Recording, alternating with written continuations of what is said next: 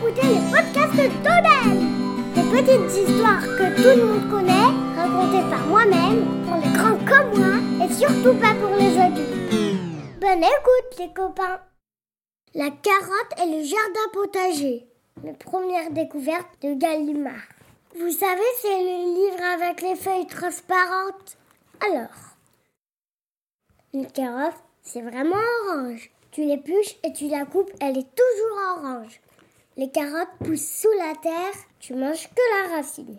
Les feuilles grandissent et les fleurs produisent des graines qui deviendront des nouvelles carottes. Regarde, la carotte se trouve de toutes ses formes. Elle se croque, se boit, elle se savoure crue ou cuite. Les carottes sont excellentes pour la santé. Sais-tu que les radis et les céleris et les betteraves sont aussi des racines? Tu manges le radis cru, le céleri cru ou cuit. Dans le potager, tu peux aussi déterrer des navets, des poireaux et des oignons. Ils donnent bon goût à la soupe. Attention, l'oignon pique les yeux quand il est cru. Aïe Vous savez pourquoi la pomme de terre s'appelle comme ça? Parce que c'est le drôle de pomme pousse sous la terre. Il, existe beaucoup de variétés comme pommes de terre, cuites à l'eau ou frites. Tu en manges très souvent. Moi, j'adore les frites et les hamburgers. Il y a aussi des légumes qui poussent sur la terre. Par exemple, le chou et les salades. Tu manges les feuilles et pas les racines. Les aubergines et les tomates et les courgettes se cueillent.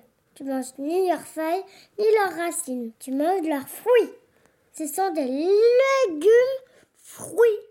Les haricots verts, les, poivrons et les concombres sont aussi les fruits de la plante. Les poivrons et les concombres sont, sont délicieux en salade.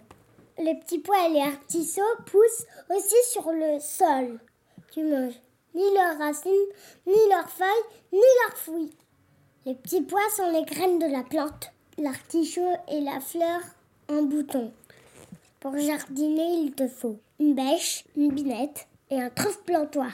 Mais tu as surtout besoin d'un arrosoir bien rempli. Et voilà, c'est fini les amis de ma classe. Gros bisous tout le monde. Elisa et Oscar les pyjamas.